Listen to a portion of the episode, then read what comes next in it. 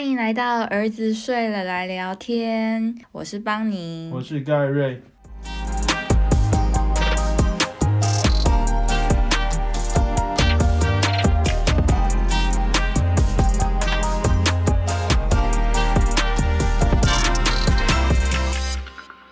我们今天来聊聊才艺课这个主题。在这几年来，我们发现小孩子越来越早开始接触各种才艺课。除了学龄前，可能一岁以前这种呃小宝宝的年纪，就已经有很多像是律动啊、音乐、跳舞等等多元化的课程就已经出现了嘛。然后现在报名什么也都蛮热门的。那到了幼稚园阶段，其实幼稚园他们本身也开了非常多的才艺课。那我们自己小孩也是从很早就开始接触各种才艺课。对的，小豆四个月就开始去上游泳课，其实就是在水里飘来飘去，让他觉得很舒服。这样就是要家长陪着抱着，然后跟着水去动来动去，都几乎都是我在带。就真的是抓着他，然后在水里甩来甩去那种感觉。对，但是他看起来很开心。对啊，对啊。但长大后，我们也发现他真的从此热爱游泳，然后热爱玩水。我们看的是觉得蛮值得的。对啊，虽然说他现在这么适应水性，并不一定跟当年有关，但是我们整体的过程都是觉得很开心的吧。跟他一起经历过那段时间，也觉得很快乐，很值得回忆。所以，我们对于小孩学才艺，应该算是采取比较正面的态度。没错。嗯，其实因为很多身边的人都会问我们对小孩学才艺的想法，然后我们两个都是才艺史非常丰富的人。我几乎除了弦乐器之外，大部分的才艺有八成我都学过。只要你讲得出来那种管乐、直笛、中音笛，然后甚至陶笛，然后以及球类运动，反正就是那种主流球类运动。有夏令营的，然后有办法就是帮助我爸妈托婴安亲班的，只要他有开课，我爸妈几乎就会让我上。你每一个都是请一对一的家教吗？就是像比如说中音笛、直笛这些。那些大部分都是一对一的家教，可是有些体育性的，或者是甚至电脑才艺，电脑才艺这种就是。电脑才艺是要学什么？就是去学用小画家画画，或者是。为什么那个有开课啊？有啊，还有学就是 Word，或者是学非常好色。这个需要上课。老师还会开作业给我们，就是我们要做一个什么新年贺卡之类。哦，那个是有啦，不是电脑课就会有。学校电脑课有，可是你们是大城市嘛，我们乡下这个电脑课没有。我们电脑课在玩踩地雷，或接龙，那其实不太好玩，小孩子也不知道怎么玩。我们公立学校吼，那个我也是公立学校啊。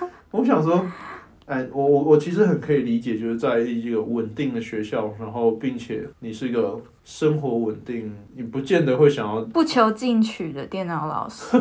不是，因为你要教小孩子用 Word 打字，然后又是一批那种小四、小五、小六那种有点中二、中二的年纪，然后大部分都臭男生，女生一定会乖乖帮你把作业做出来。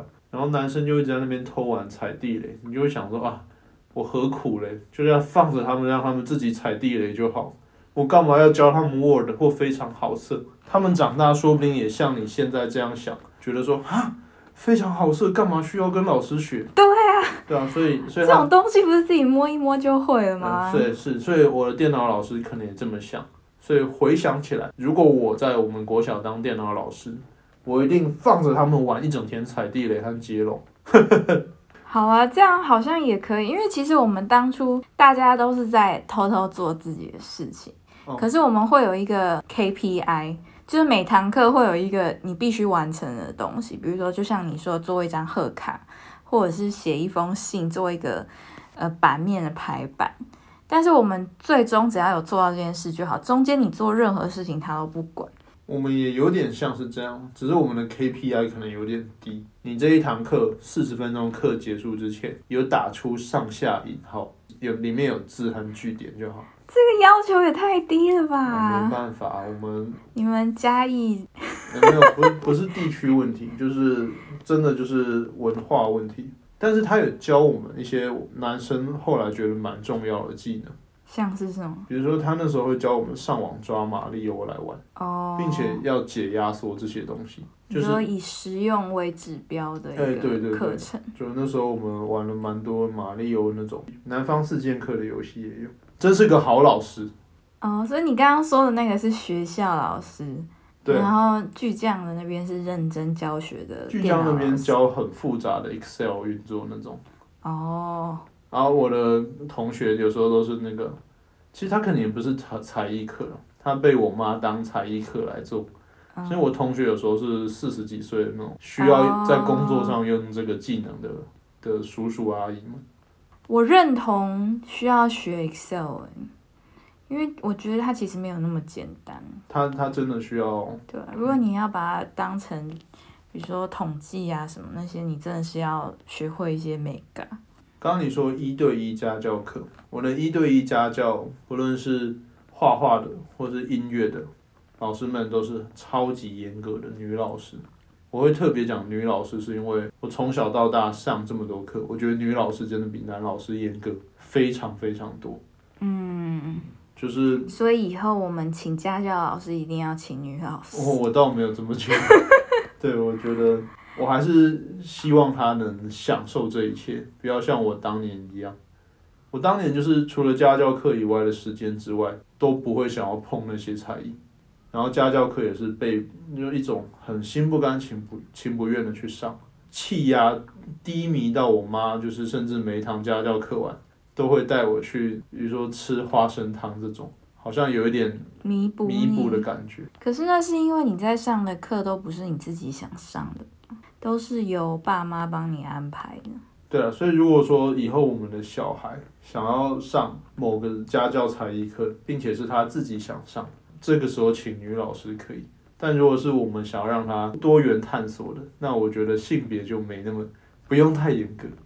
嗯，啊，我的才艺我应该也是包罗万象都有学过诶，但是我最主要比较专精的应该算是音乐，因为我音乐是从中班开始学钢琴，然后大班开始学小提琴，然后后来又进了音乐班嘛，那时候就觉得自己未来就是要当一个音乐家，就是可以表演啊，或者是指挥等等。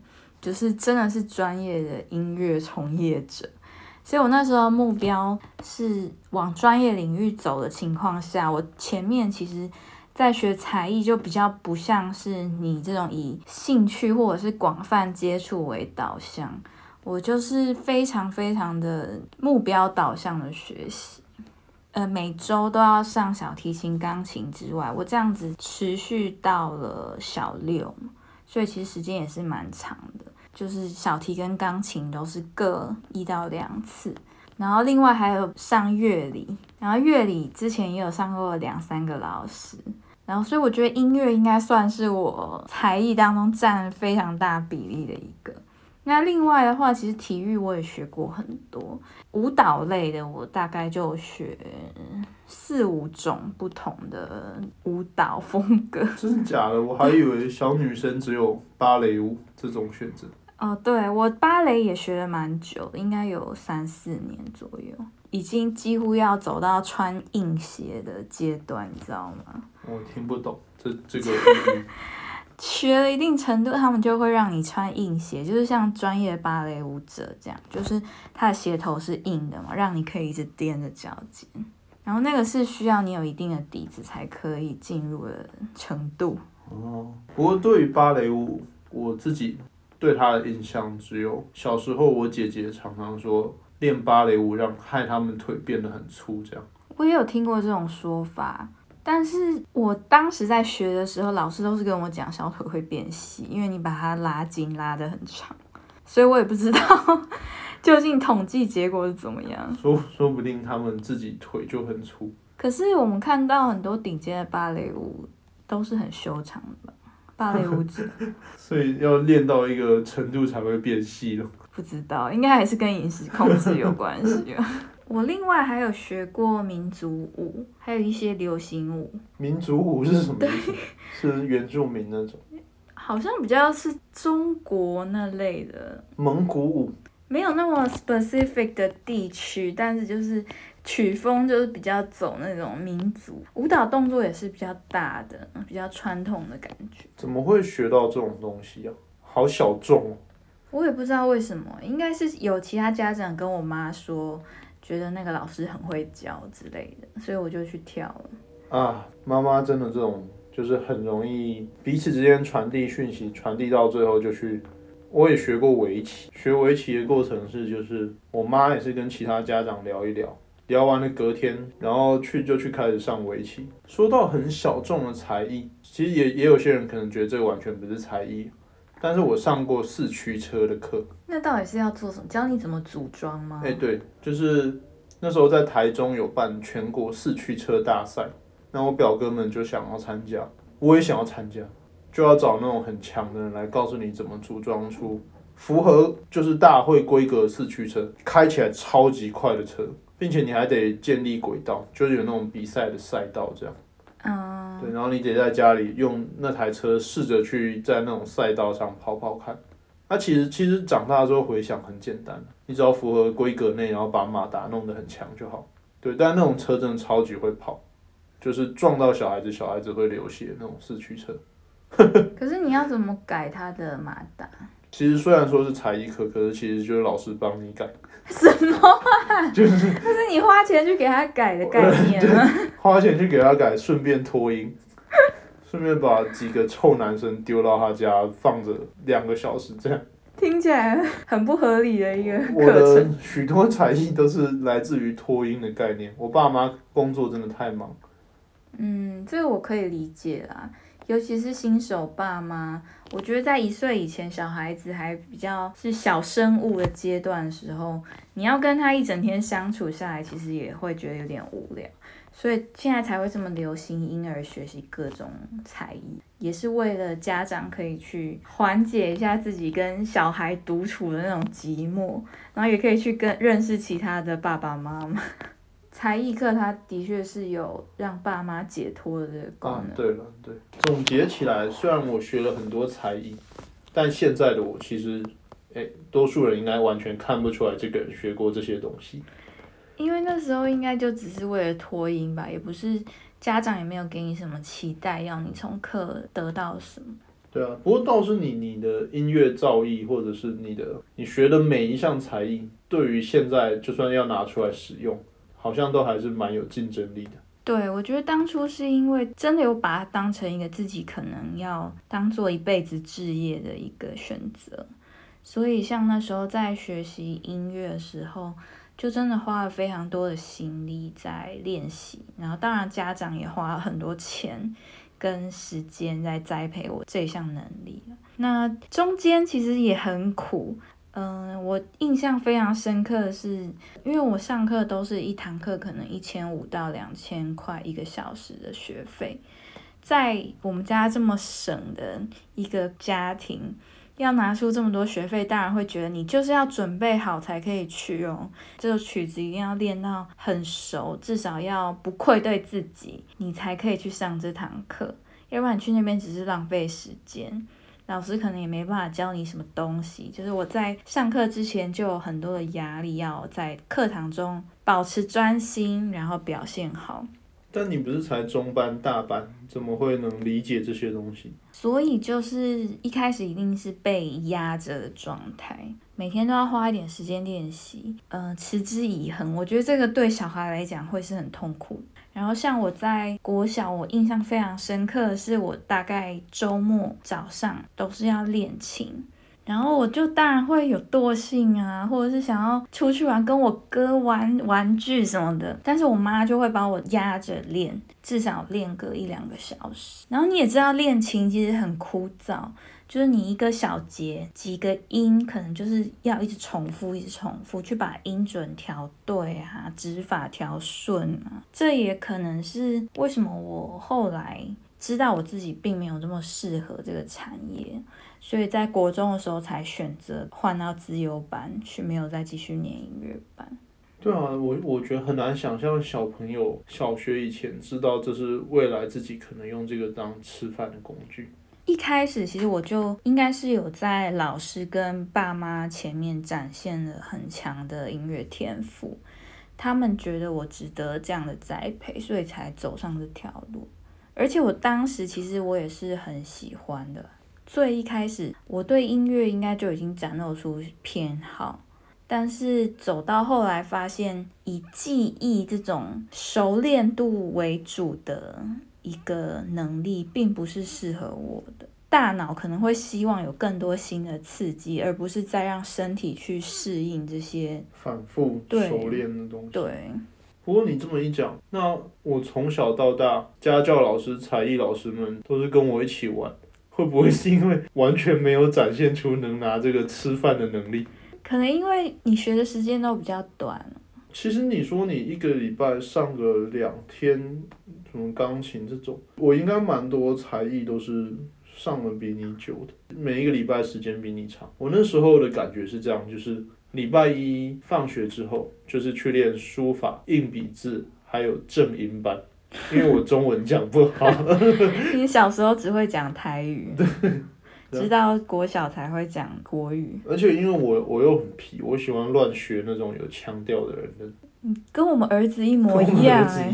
对，我的天哪！就是会故意学，难怪糊，难怪他现在都这样。我觉得有些东西有富必有其，真的是基因。因为我我我很反对他那样，他那样我就你还会处罚他？你不可以这样哦，就是你不要乱学别人讲话，那样很奇怪。可是我自己小时候真的是那样。但老二真的就不会，就是老二就是像我，有些东西真的藏在 DNA 里，但没有我们也没有一个科学证据了，但真的实在是太太巧合对啊。对啊，总之就是礼拜一就是书法、硬笔字，还有正音班；礼拜二就是直笛什么什么什么；礼拜三是什么啊？直笛、钢琴，反正就是一到六，甚至到日，只有礼拜日早上没有一定会有什么行程。其他一到六都有各种各式各样的班级，还有口说故事班。哦，我也有上过，但是比较短暂时间。我还记得我是在国语日报上，我好像蛮多才艺课是在国语日报上。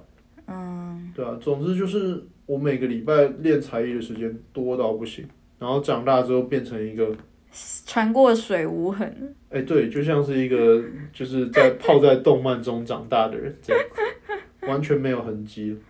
但我觉得有差的是，今天比如说我想要学一个音乐的项目，我有信心说只要我愿意认真学，其实是可以学得起来，因为有一些乐理基础。今天假设你随便抓一个人，然后跟他说，哎，你要不要来练钢琴？他可能会觉得啊，我连谱都不会看。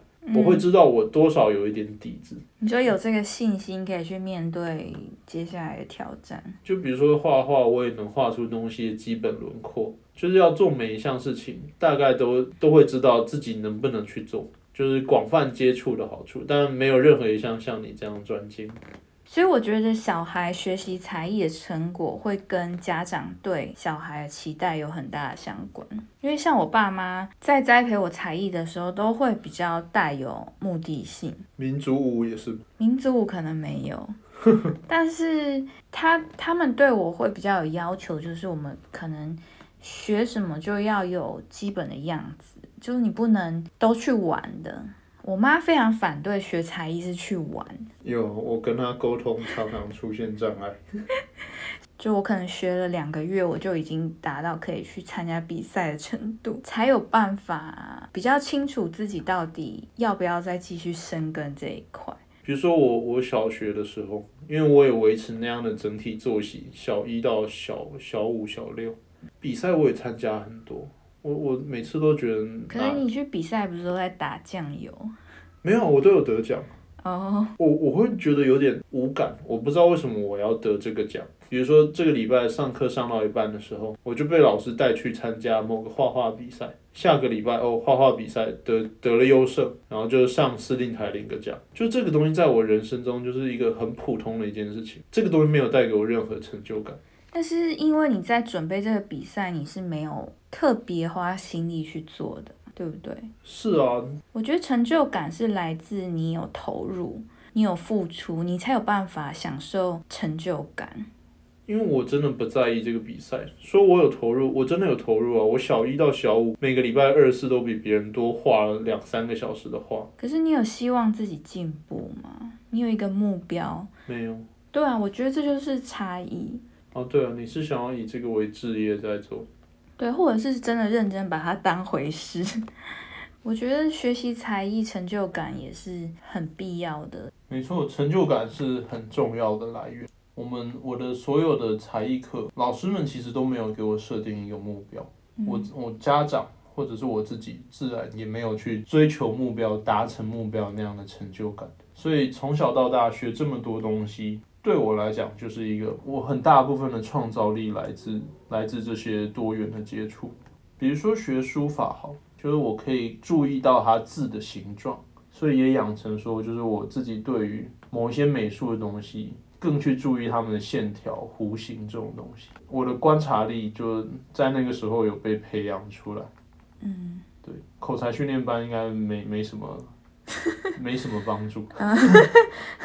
不一定啦，搞不好你本来更不会讲话。非常好色班也没什么帮助。四驱车班，哎，四驱车班我倒是觉得有一点体悟，哎，嗯，就好像原来可以自己改模型，改的那么屌。嗯，对，就总之就是。各个很多元的接触，你我我不像你能在某一个领域中得到很大量的资讯，很多的专业能力，但是他们培养了我很微小的一个嗯小一个特长，创造能力又比别人好。嗯，对，我觉得广泛的接触对小孩来讲还是蛮重要的。嗯，你要让他知道世界上有这么多有趣的东西。他未来才有机会把这些结合在他的人生当中。对我，其实灵感这个东西，大部分来自于生活经验。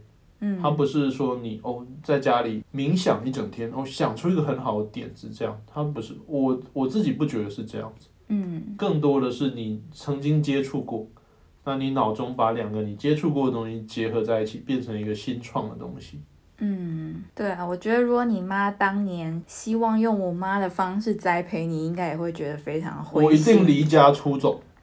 我就是个只要家人，只要我爸妈逼我逼太多，我就会逃走的人。像钢琴哈，钢琴我一个礼拜上很多堂，因为那个是被压着上。就我们那个年代，家长似乎蛮多就觉得哦，钢琴很重要，所以我妈唯一特别注重就是钢琴。但是我觉得。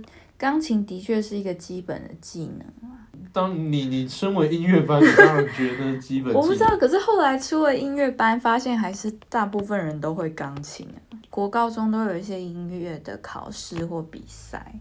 是不是音音乐考试是大家根本不在意？真的吗？我们男校，我们你们都在玩的。我们音乐考试考唱老歌，哎，我还记得那首歌，你弄我弄。特杀轻多，怎么会唱这种歌啊？情多出，热如火，就这种很很莫名其妙的歌。对，我觉得当初，嗯，你爸妈给你的期待，应该就是只是为了脱音，所以才让你去学这些东西。然后那笔学费对他们来讲，可能也是不太重要，所以他们可以这样子花钱。可是像对我们家来讲，会觉得，比如说一个月几万块。的学费其实都不是小钱，所以爸妈当然会希望能从能把钱去栽培你，你就应该要有成果出来。我觉得这应该才是大众爸妈会 想的东西了。对了，可能也因为我对成果看的比较淡一点。嗯嗯，我我自己觉得常常看到一类型的例子是，他小时候取得了很多的成果。但是他在长大之后，他他纳闷自己为什么小时候生活都是这些东西，所以他就会很反弹，并且他长大之后再也没有接触过这些东西。的确是有很多这样的例子。对于小孩学才艺，应该是要取得一个平衡点，就是你要跟他能达成共识。如果他今天希望能在这个取得很大的成就，甚至他未来就是要靠这个吃饭，那我们必须跟他协议，他要以多么多的努力，他才能得到这个成果。像很多小孩，你说的应该就是类似职业运动员，他们从小就在这个这个项目一直耕耘，结果到了可能青少年或者是成年之后，他们就觉得自己再也不想碰。嗯其实，在很多的球后、球王身上都发生过啊，像是 Djokovic 嘛，网球的球王，他也曾经就说他不想再打了。谢淑薇好像也有，对，说他这样子可能曾经是他父母造成的嘛？我觉得倒也不是，因为他如果今天他父母没有给他这样的环境，让他这样持续训练，他可能最后连连个教练都当不成，那他也许就是一个再普通不过的人而已。太有道理，不知道怎么接。所以我觉得我们对小孩学才艺应该已经算是有一个共识了，就是如果在我们对他是没有任何期待的情况下，他当然可以尽可能的多元接触各种不同的才艺。但是如果他今天想要专精于某个项目，我们势必得跟他本人讨论出一个适合他的学习方式。你爸妈小时候有跟你讨论过这些事吗？应该算是有的，在音乐部分，因为当初我也是，呃，我第一次比赛就得到了很好的成绩嘛，就是在一个正式的小提琴比赛又得到优胜，然后那时候对我来说是很惊喜，就是觉得也许自己真的有这方面的天赋呢，竟然被发掘出来，然后也有身边很多的教音乐老师都觉得我很适合这一个领域。所以那时候我对自己的期许也的确是希望成为一个专业的音乐人士。所以虽然我中间很苦，经过很多不快乐的练习时光，可是最后我现在还是很感谢我爸妈，就是他们愿意花那么多钱，然后花时间载我去各个地方拜师。就是这对我现在虽然我几乎已经失去了那些技能。但是，就我转行要来读书，可能失败了。那我后来又想要回去音乐的时候，我是完全有能力可以继续走上专业这条路。所以，我整体看来，我会觉得很感谢他们，然后我也觉得当年的付出是值得的。嗯，嗯，那如果在跟小孩沟通的过程中，发现小孩要极度有兴趣的领域是你觉得未来很不被看好的，比如说，假设我去上完四驱车老师的课，嗯，我我深受感动，嗯然后告诉我妈说，我长大要变职业四驱车老师，该怎么办？我会觉得书还是得念好。你可以去花很多时间，你可以花读完书之外所有的时间去做那件事，可是你书要给我读好。要不然怕没办法争口饭吃。对啊，学音乐也是，我身边毕竟还是有非常多学音乐的朋友。其实到后来，关键还是你有没有办法读好书。除非你真的走到很极致，像我有一些特别顶尖的同学，他们已经是在国外的音乐学院，然后后来就真的成为演奏家，那种可能真的读书并不是那么重要。但是其他的在那那么极致以下的所有的人，其实最后还是受到了考试制度的影响，影响他们的未来。哦，所以你这边说的读书是指跟我们读一样的书的那种读书。对，至少要有一定的程度，你才有办法借着专业领域混口饭吃。这是台湾的现状，啊，那这样不是很奇怪吗？不我觉得管怎么样，一定要把书读好。这是台湾被大家诟病的地方。台湾的教育制度就没有办法让你只专精一个东西，你一定至少还是要把基本的课程都学好。所以那这样其实对小孩也很辛苦，因为他要专精这项技艺之外，读书真的很花时间。对，那这样不如就像我这样好了，就是就是你就算学那么多，那都只能当成你一个人生的养分，可是他没有办法成为你你的 career 一个很大帮助的东西。所以就变成就是把才艺尽量当成人生的养分，然后请那种大哥哥大姐姐来教。哦，对我现在看来，我觉得大学生真的是最划算的家教选择。因为他们可能也有热情吧，并且也跟小孩子年龄比较近，他们嗯不会去要求他们一些很技术上的那种小细节。我不确定啦，但我只是就我小时候印象，有一些大师级的老师，他们更多的是要告诉你怎么迎合比赛的标准，就告诉你说哦，你这里要怎么做，怎么样怎么样才可以拿到优胜。但因为在台湾，以你刚刚讲的情况，你要透过这个就是未来当做你吃饭的工具化，你还得你得兼顾太多东西，太辛苦。那倒不如就是找一个比较亲民的老师，然后去把这个东西当做人生的养分就好。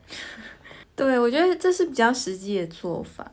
但是如果小孩他们很明确的表达，比如他想当一个网球选手，那他还是得有适合正规的训练，就不能只是玩玩。嗯，如果是我们的小孩的话，我会更希望他多元探索，比起把所有的资源、时间拿去钻研某一个领域、某一个专项，因为我觉得未来的世界变得很快，你可能更需要的是整合性的能力，而不是单一个很专精的记忆。除非，除非他非常的喜欢那个，比如说他特别特别喜欢钢琴，那这样他就可以去成为这这个领域的专家。不然，如果他都没有一个特别的想法的话，我觉得他每一种都接触过。那等到他未来更认识自己，知道自己可能对哪一个领域有最大的热情，是再去最大化那项的钻研，这样对我来讲比较好。我是蛮认同，但我突然想到一个问题。就是因为如果我们的态度是这样，他学习每一件事，他一定都是当做好玩，就是他不会真的想要把它认真学到一点样子。我觉得，他现在就是这个样子。对，就是因为我们现在就是这种态度。我觉得挺不错的。好吧。我觉得也可以啦，我没有一定要他怎么样，但是我觉得如果他今天真的有想要学成什么样子，我觉得很重要的是要给他一定的成就感，让他可以在这条路上走得更久。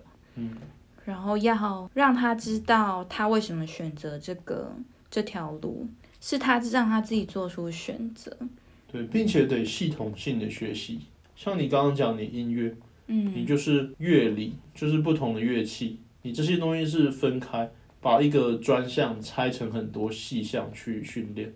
但我我小时候比较多是钢琴老师顺便教我乐理这种。嗯，我觉得如果要单一最大化一个能力的话，就一定要每一个细项都把它顾到最好。嗯，对。好，那我们才艺课好像暂时分享就到这里。大家有希望小孩子特别去学什么样的才艺吗？欢迎留言与我们分享，以及告诉我们为什么。大家拜拜。拜拜。